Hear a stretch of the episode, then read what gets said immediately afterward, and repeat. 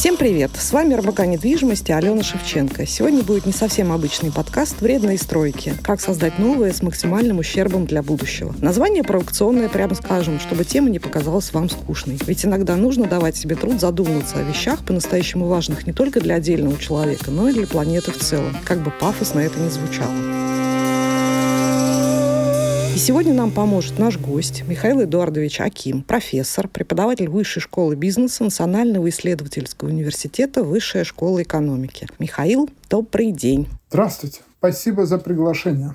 Пожалуйста. Если вы не против, я позволю себе немножко банальности и скажу, что строительство – это одна из ключевых отраслей экономики. Ее даже называют локомотивом экономики, так как она подтягивает за собой развитие многих других отраслей. Стройка – это и производство дорог, производство всего нового, зданий, инфраструктуры. Но все новое однажды неизбежно разрушается под действием времени или как-то от реновации, например. Разрушение создает мусор, от которого уже сейчас наша планета задыхается. Есть какая-то какая-то оценка, насколько вообще стройка опасна для экологии? Стройка, безусловно, опасна для экологии. Давайте попробуем проанализировать с положительной и отрицательной точки зрения с разных сторон, чтобы иметь более-менее взвешенный, объективный взгляд на это. Ну, давайте начнем с того, что строительство среднего каменного дома обычно имеет углеродный след порядка от 80 тонн СО2 и выше. Это много, это очень много. Можно сопоставить это с э, другими источниками. Ну, это десятки автомобилей. Это очень большое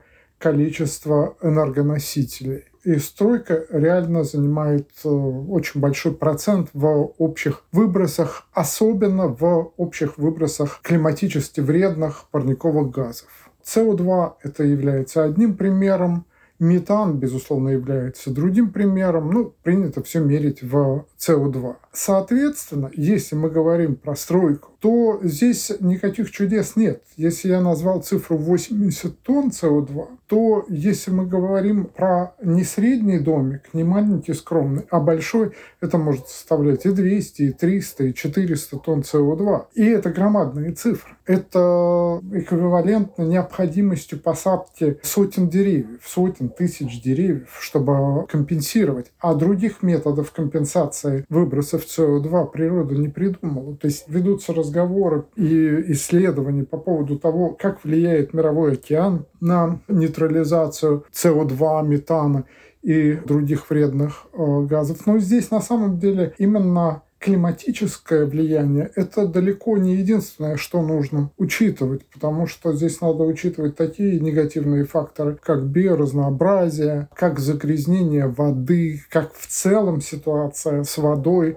так называемый водный след, водоснабжение и многое-многое другое. И в этом плане, наверное, важно тренд, который сейчас наметился в ряде стран, наметился и в России, это более широкое использование продуктов лесопереработки. И вот это, я думаю, что это важно с точки зрения того, что лес, лесной сектор является важными компонентами, в принципе, устойчивой циркулярной биоэкономики. Это следующая ступень в развитии экономики общества, и мне кажется, это то, на что нужно обращать очень большое внимание. Этот сектор уже давно производит многочисленные повседневные продукты. Мы пользуемся бумагой, мы пользуемся картоном, мы пользуемся дровами, мы пользуемся деревянными строениями. При этом э, сектор крайне цикличен, и те изменения, которые в э, экономике мировой происходят, они приводят к определенной реструктуризации данного центра. Например, снижается потребление бумаги, Безусловно, мы все пользуемся интернетом. Мы используем меньше таких товаров, как газетная бумага, печатная, пищая бумага. И, соответственно, это высвобождает определенное количество, согласно ряду оценок, в частности, оценок ООН, это порядка, может быть, э, до 260 миллионов кубических метров круглого леса, которые могут быть использованы теперь для строительных целей. И, в общем-то, это очень важный интересный фактор, когда мы не должны вырубать дополнительные леса, а именно перенаправить уже существующие потоки древесины с одного вида использования на другое. При этом растут, э, развиваются технологии более рационального использования древесины в строительстве.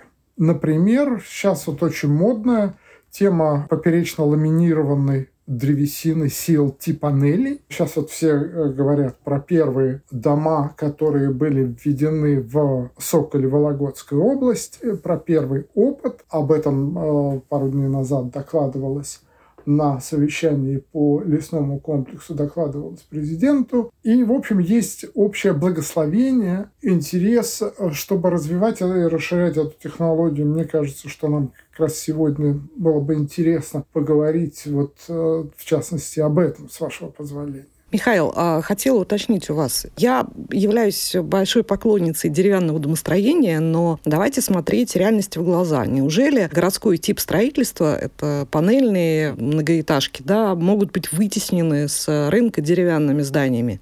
Насколько это реально, по-вашему? Или это фантазии теоретиков? Я думаю, что это нужно рассматривать специфично для отдельных регионов.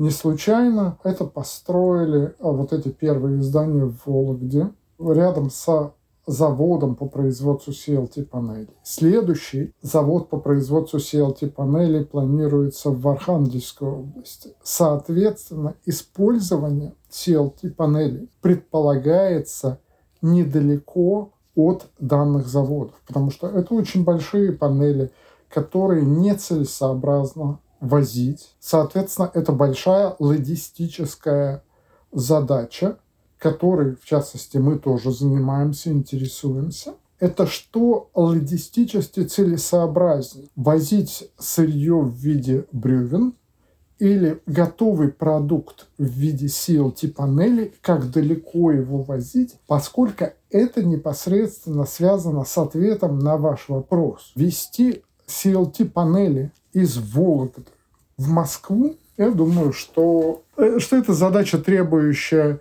очень большого изучения. Я в этом сильно сомневаюсь. Таким образом, это очень специфично для каждого региона. Это технологии, которые пришли там изначально в Швейцарии развивались, в Австралии, в европейских странах. Надо смотреть опыт. Но, как правило, производство CLT-панелей не настолько дорогое, чтобы его не строить недалеко от рынков. Наверное, этим можно ответить на ваш вопрос. Нельзя сказать, что технологии такие, как использование CLT-панелей в многоэтажном строительстве, а, смогут заменить все здания. И задача такая не стоит. Это должно быть очень специфично от региона, от э, логистики, от стоимости, потому что это дорого стоит по-прежнему. Нужно анализировать, почему это дорого стоит. Нужно анализировать, насколько это экологично, потому что в зависимости от регионов также это разная ситуация получается. Если вы сопоставляете дом, построенный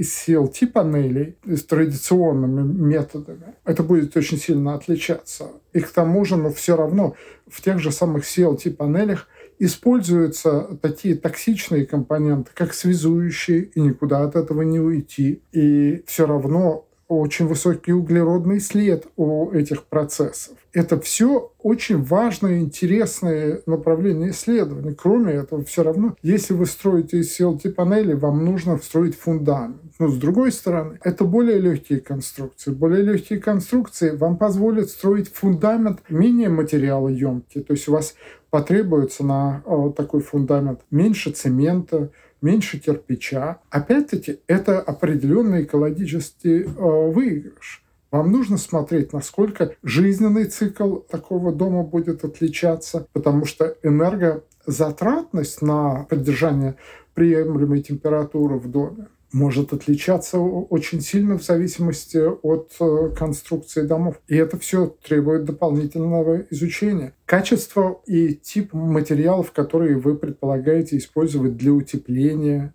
что вы будете использовать как пожарную защиту. Здесь очень много факторов. Но в целом это очень интересный тренд.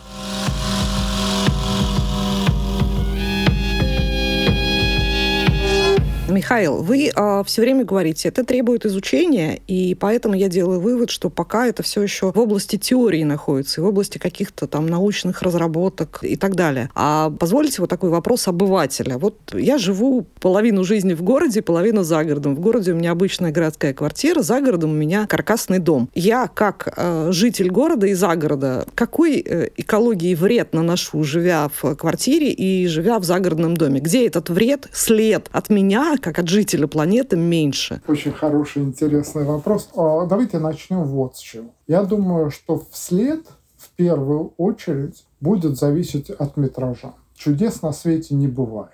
И чем больше метров вам нужно отапливать, тем больший вред вы наносите окружающей среде. Аналогичным образом и при строительстве. Чем больше метров вам нужно построить, тем больше вред для окружающей среды. Чудес здесь ну, не бывает. Отопление, понятно, это первый фактор, да, то есть экологично жить в тех домах, которые не требуют больших ресурсов на отопление. Соответственно, это должен быть небольшой дом, хорошо утепленный, да, и с какими-то достаточно прогрессивными системами отопления для того, чтобы поддерживать в доме нужную температуру наименьшими ресурсами. А вторая еще история, то, что касается самих материалов, вот мы с вами поговорили уже про SLT, но SLT пока еще находится, ну, так скажем, в таком достаточно зачаточном уровне у нас в России. Из тех материалов, которые доступны сейчас человеку э, для загородного строительства. Какие, вот, на ваш взгляд, наиболее меньший, так сказать, углеродный след имеют? Вы упомянули про дома из камня, но вот существуют же еще и каркасные технологии, и дома из э, просто обычного бруса и бревна. Да, безусловно. Каркасные технологии мне представляются одними из наиболее экологичных. Ну, давайте исходить вот из чего. Что Америка, которая а, столетия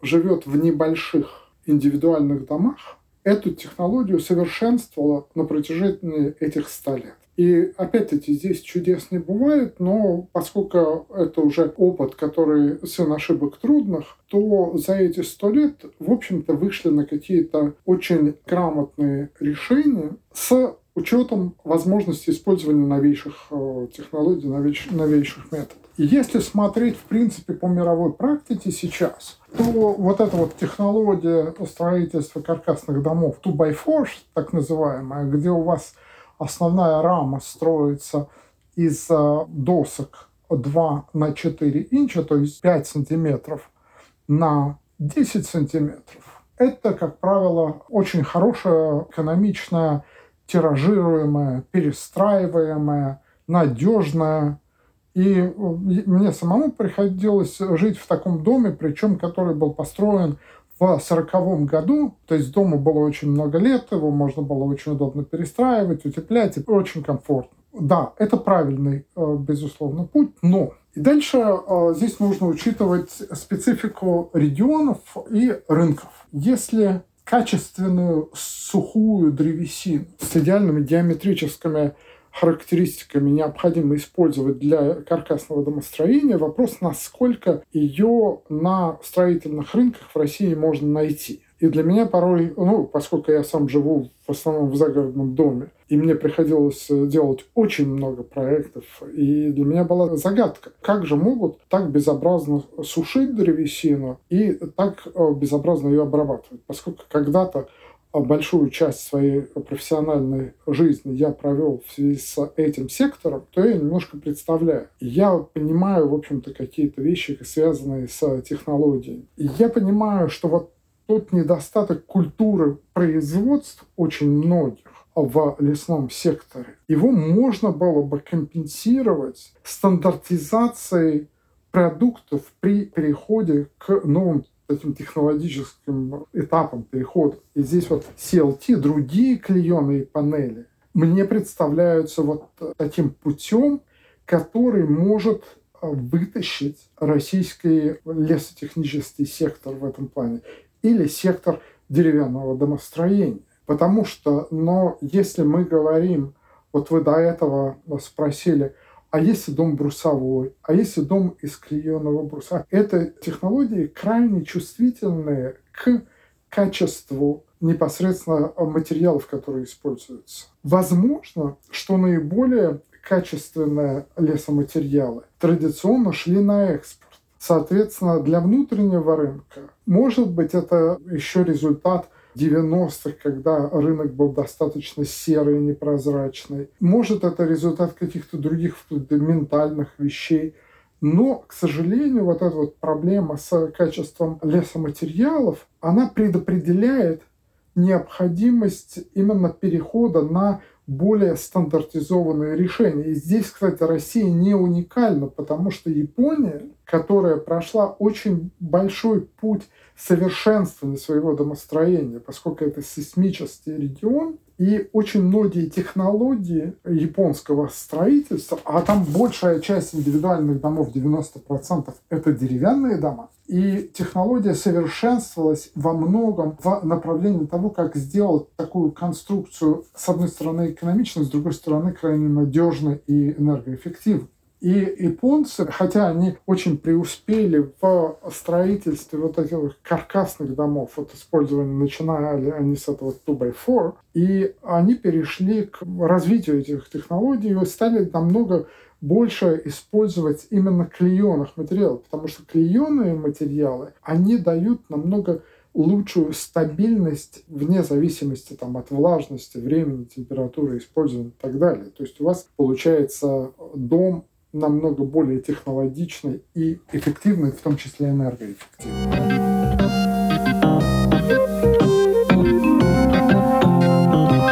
Я хотел рассказать по поводу гринвошинга и случая Икеи в плане древесины, которая используется.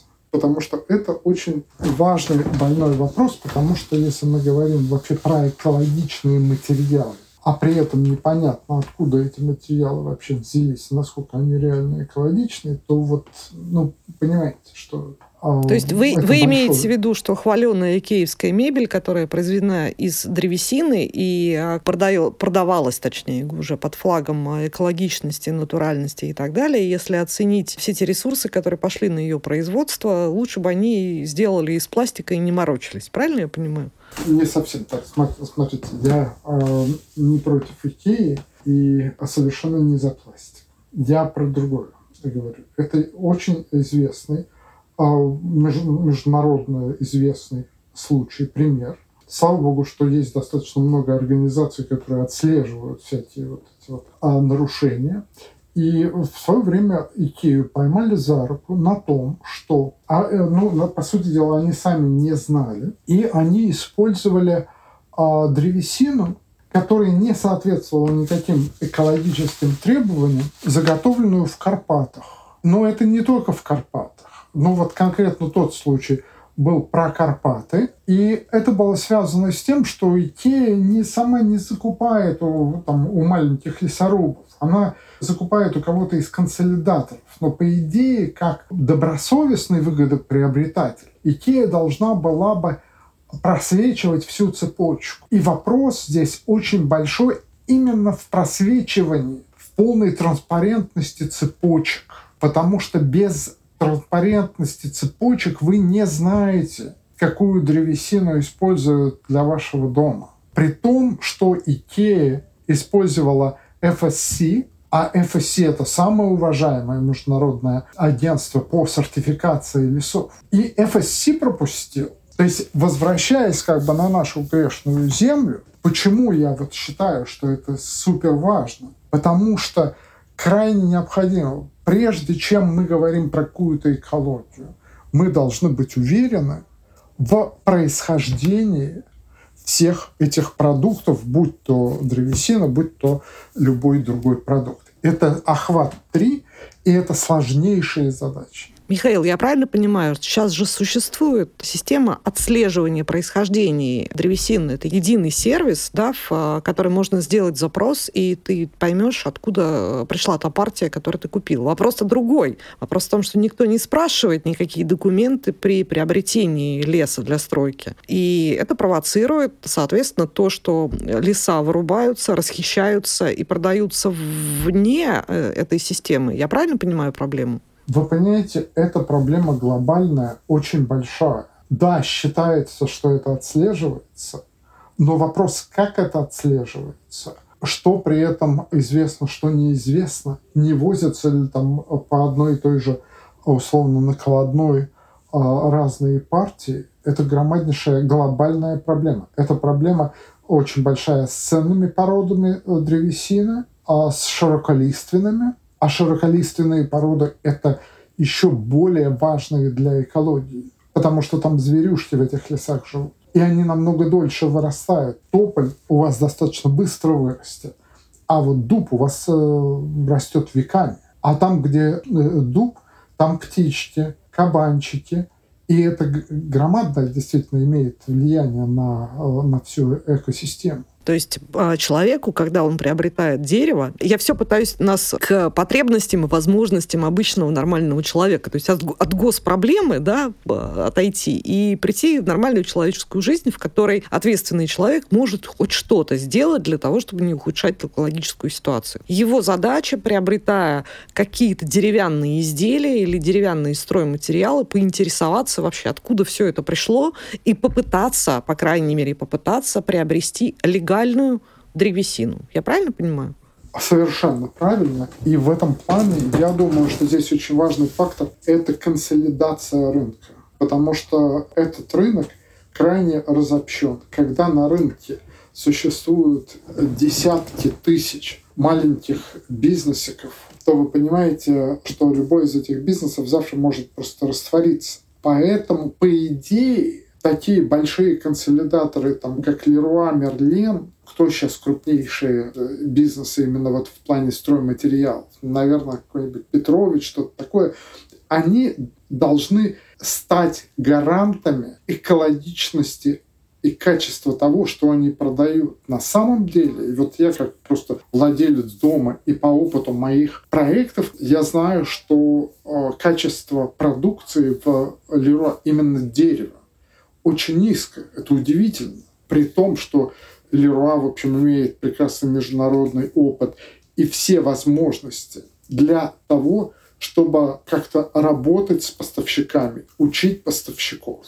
И именно и в плане экологии тоже как-то консолидировать э, их позицию, требования и так далее.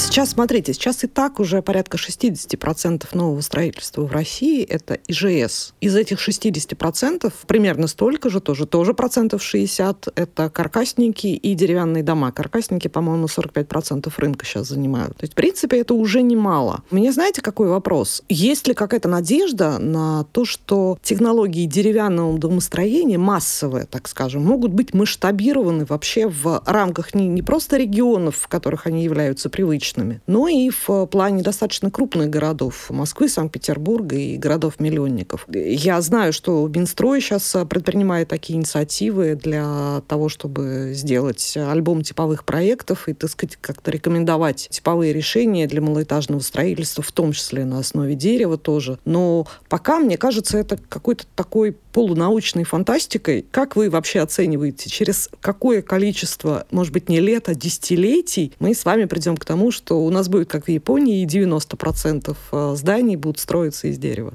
Очень сложно ответить на ваш вопрос. Это очень хороший вопрос. Здесь очень много факторов. Я думаю, что здесь не только технологические факторы. Здесь факторы социальные, здесь факторы финансовые, здесь факторы платежеспособности, потому что сейчас, в настоящий момент, комплект для вот брусового дома он слишком дорог для большинства жителей. И поэтому крайне важно именно создание тиражируемых решений для, с одной стороны, стандартизация, э, повышение качества, более высокая производительность производства и, соответственно, большая доступность. И вот мне кажется, что вот это вот очень важный путь. Здесь еще один момент. Смотрите, если мы э, говорим не с точки зрения технологии строительства, если мы говорим с точки зрения финансовой, обратите внимание, какое громадное количество недостроенных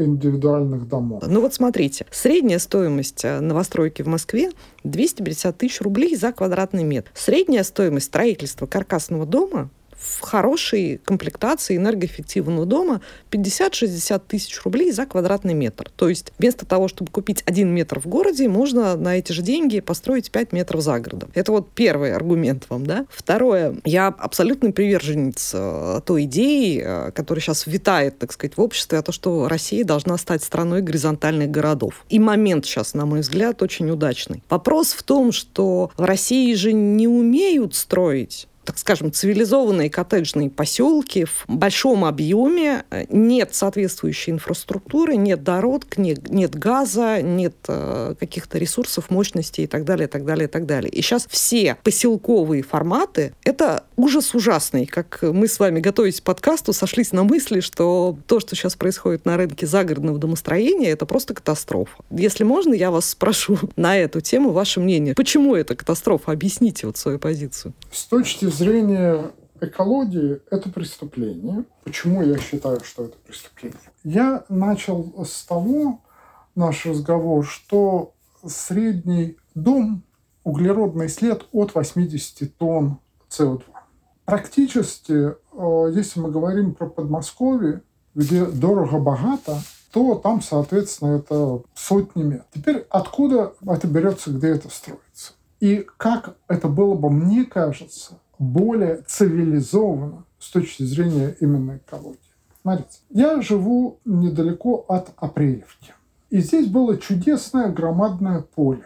А на этом поле был кустарник, деревья, лисички, ежики, зайчики. Была экосистема, которая на протяжении там, жизни этой экосистемы сорбировала углерод.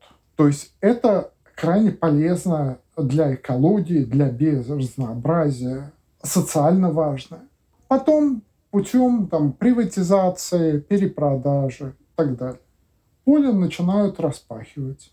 И на поле вместо вот этих лесочков и кустиков а, строят сотни коттеджей. Каждый коттедж – это 100-300 тонн СО2. Плюс инфраструктура. Вот вы когда называли 50 тысяч рублей, это без инфраструктуры. Плюс инфраструктура. Инфраструктура, земляные работы. Это все имеет громадный углеродный след. Все эти трактора, эскаваторы, которые еще работают по Евро-0, Евро-1, то есть они достаточно много выбрасывают вредных веществ в атмосферу, много потребляют топлива, все это невосполняемые, невоспроизводимые ресурсы. И кроме того, именно эта экосистема э, разрушена. То есть ущерб от одного такого коттеджного поселка это может быть сотни тысяч тонн СО2, чтобы это компенсировать, это миллионы деревьев надо посадить. Мне кажется, Михаил, мы с вами зашли в какой-то, знаете, тупик. Вот смотрите, мы говорим о том, что строительство в городе – это огромные объемы каменного строительства, то есть цемент, бетон э, и так далее, которое генерит большой углеродный след. И склоняемся с вами к тому, что строить из дерева – это более логично и более правильно, более естественно. Но дальше нас встречают вот те самые зайчики в экосистемах, и нам приходится решать вот такую дилемму. Да? Либо мы делаем человеку комфортно, строим ему дороги, инфраструктуру, инфраструктуру, создаем какие-то сети, канализацию, добываем из-под земли воду и так далее, и так далее, и тем самым способствуем разрушению экосистем что же делать? Ну, мы же, ну, вы предлагаете нам э, в землянке всем перейти, вообще ничего не строить. Как быть-то? Ну, понимаете, мы же с вами не первые люди на Земле, которые задаются этим вопросом. Очень много, на самом деле, исследований в этом направлении ведется. И они не уникальны там, для Москвы, Санкт-Петербурга, России. В принципе, с этими проблемами сталкиваются все а, развитые экономики. И, в частности, э, ряд исследований говорит о том, что когда есть возможность реконструировать, надо реконструировать, не надо строить.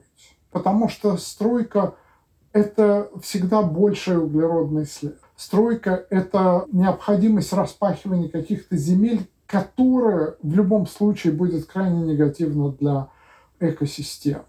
Если вы проедете окрестности там, Москвы, Питера, вы встретите огромное количество полуразвалившихся, развалившихся стареньких домов, которые продаются, очень большие территории, там, советские эти всякие СНТ, которые находятся зачастую в прекрасном месте. И, в принципе, вот с точки зрения экологии, может быть, я здесь звучу как ретроград, и как, может быть, даже я странно звучу, но если мы говорим с точки зрения экологии, с точки зрения сохранения экосистем, то, безусловно, реконструкция и на существующих уже, вот по сути дела, то, что в городе идет реновация, то вот это, по сути дела, может быть загородная реновация. Это может быть э, там, снос старого сооружения и строительство на том же самом месте, если возможно на том же фундаменте, либо утепление, либо какая-то модернизация при внесении каких-то новых а, систем. Мне кажется, что вот это вот может быть достаточно интересный путь, возможный для развития. Я надеюсь, что это не звучит слишком ретроградно, но, по крайней мере, вот многие исследования именно свидетельствуют о таком пути. Кроме этого, а если можно дополнить, действительно новые материалы, которые могут дать совершенно новое качество жизни, новые устройства, потому что для а, сокращения энергопотребления во всем мире сейчас внедряются тепловые насосы. Это вам дает возможность резко сократить потребление энергии. Сейчас вот пилетное использование древесных пилет для отопления, потому что далеко не у всех в стране есть э, газовая труба. Это еще один путь экологичного развития. Кроме этого, есть всевозможные добавки для бетонов, которые позволяют упрочнять конструкции, удлинять жизнь этих конструкций. Здесь очень много технологий. Кроме этого, мы с вами не говорили относительно экологичности разных способов производства бетонов. Очень важно, чтобы цемент был произведенный, поскольку цементная промышленность одна из наиболее бредных э, с точки зрения окружающей среды, с огромными выбросами СО2 в частности. Здесь, наверное, очень важно, чтобы именно совершенствование производства цемента, переход на сухой э, метод производства цемента. А в дальнейшем, я думаю, что не сегодня-завтра мы можем увидеть технологии 3D-печати именно вот и там могут быть использование новых сортов цемента, а может быть это и должно быть в комбинации с какими-то панелями, древесными панелями, панелями наиболее рациональными с точки зрения экологии.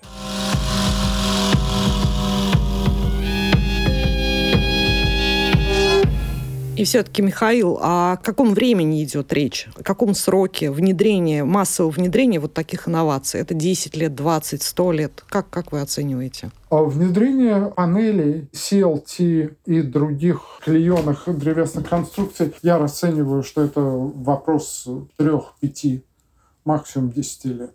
Еще раз, это недорогие производства это вопрос связующего, наименее токсичного связующего э, и вопрос поставщиков этого связующего.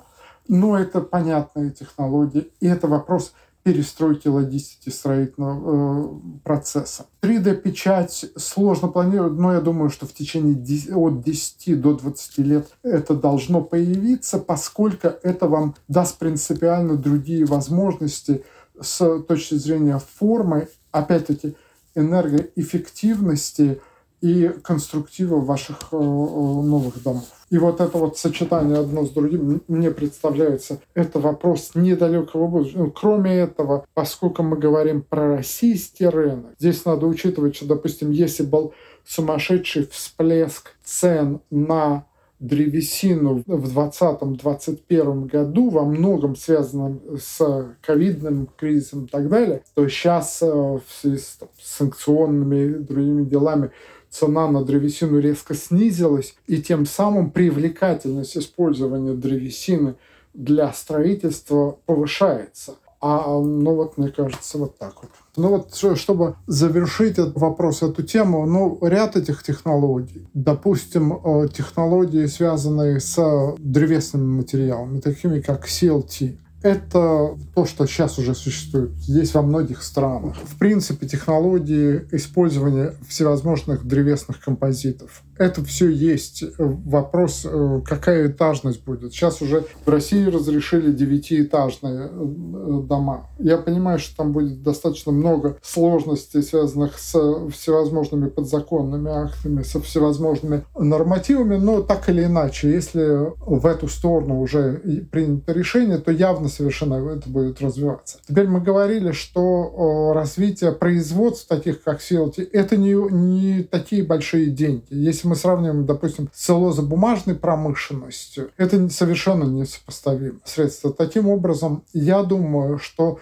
это та технология, которая может развиваться в различных регионах недалеко от рынков. Там, где есть лес, конечно, и там, где есть рынки. Это можно ожидать. Технологии такие, как 3D-печать домов, ну, наверное, это более далекое будущее, но я думаю, что в течение ближайших пяти 10 лет уже должны появиться практическое использование этих технологий. Я знаю, что крупнейшие производители цемента также занимаются, инвестируют в эти технологии, потому что для них это новый рынок. А сочетание вот этой технологии и технологии, допустим, древесных композитов, мне кажется очень интересным направлением, потому что вы можете, по сути дела, кастомизировать любой дом с учетом э, всевозможных программ там, искусственного интеллекта, то, что вы можете сейчас уже нарисовать, по сути дела, там, доступными совершенно программами любой дом, и программа вам обсчитает энергоэффективность, и ваш углеродный след в жизненном цикле, и все что угодно. То есть вопрос, когда э, эти технологии как-то интегрируются. Но мне кажется, что если будет воля, а явно совершенно общий тренд глобальный существует на уровне страны, на уровне регионов, мне кажется, это вполне реально.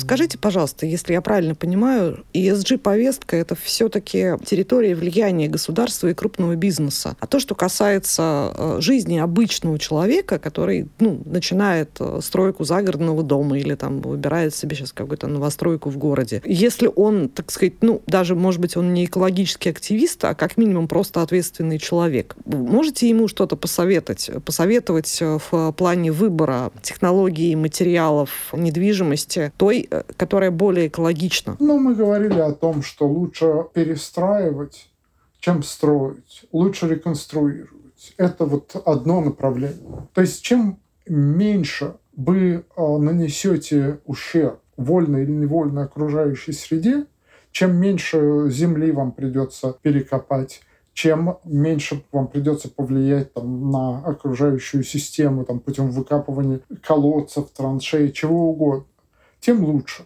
Это с одной стороны. С другой стороны, учитывайте те материалы, которые вы используете. Потому что чем материал более локальный, тем, как правило, он экологичный. Понимаете, когда возят какие-нибудь э, там древесину или продукты на основе древесины с одного континента на другой, то углеродный след от этой перевозки, он уже настолько велик, что, в общем, говорить про экологичность уже достаточно сомнительно. Поэтому всегда, если есть возможность покупать локальное, это надо покупать локально. И нужно привязываться к локальным условиям. Нужно учитывать, что вы можете использовать из локального энергоносителя условно. Там. Можете ли вы использовать дрова? Может быть, дрова в каких-то случаях будет э, наиболее экологичным. В каком-то случае древесные пилеты.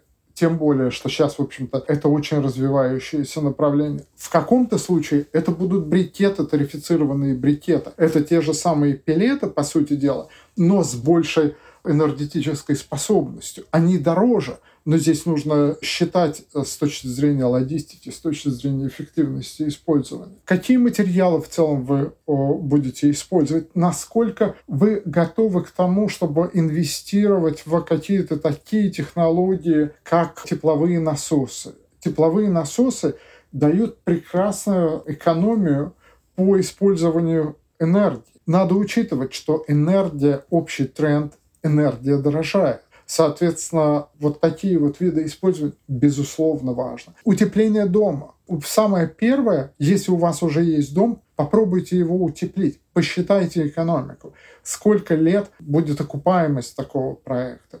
Но я в свое время был очень поражен. Лет 10 назад я был на очень большом мероприятии по энергоэффективности в Австрии. И они показывали разные примеры проектов по энергоэффективности. И большая часть этих проектов была именно утепление домов. Утепление домов, установки солнечных панелей. Здесь чудес не бывает. Вот какие-то такие шаги, они совершенно понятны и совершенно естественно, и, в общем-то, не столь дорогие, потому что солнечные панели, они очень сильно подешевели за все последние годы. И еще, наверное, самое главное, не покупайте больше, чем вам действительно нужно, потому что именно метраж определяет экологичность и энергоэффективность. И когда люди строят 500-метровые, э, 600-метровые дома и так далее, а, сколько вы после этого собираетесь использовать? Действительно ли будет к вам приезжать э, огромная семья и широчайший круг друзей? Нужны ли это? Вот такие большие дома мне представляются, это просто аморально несколько, потому что вы сжигаете топливо, вы загрязняете атмосферу, вы используете из, излишнее количество а, материалов. Прежде чем делать проект, подумайте, сколько реально вам нужно метров для того, чтобы быть счастливым. И вот, наверное, это самый большой вопрос. Спасибо большое, Михаил. Я думаю, что тема, которую мы сегодня с вами начали обсуждать, безусловно, достойна развития, продолжения. Поэтому я с вами не прощаюсь и беру с вас слово вернуться к нам еще раз. Всем хорошего дня, берегите природу, мать вашу, и не забывайте слушать и подписываться на наш подкаст на любой удобной вам платформе, а в промежутках читать РПК «Недвижимость». Всего доброго.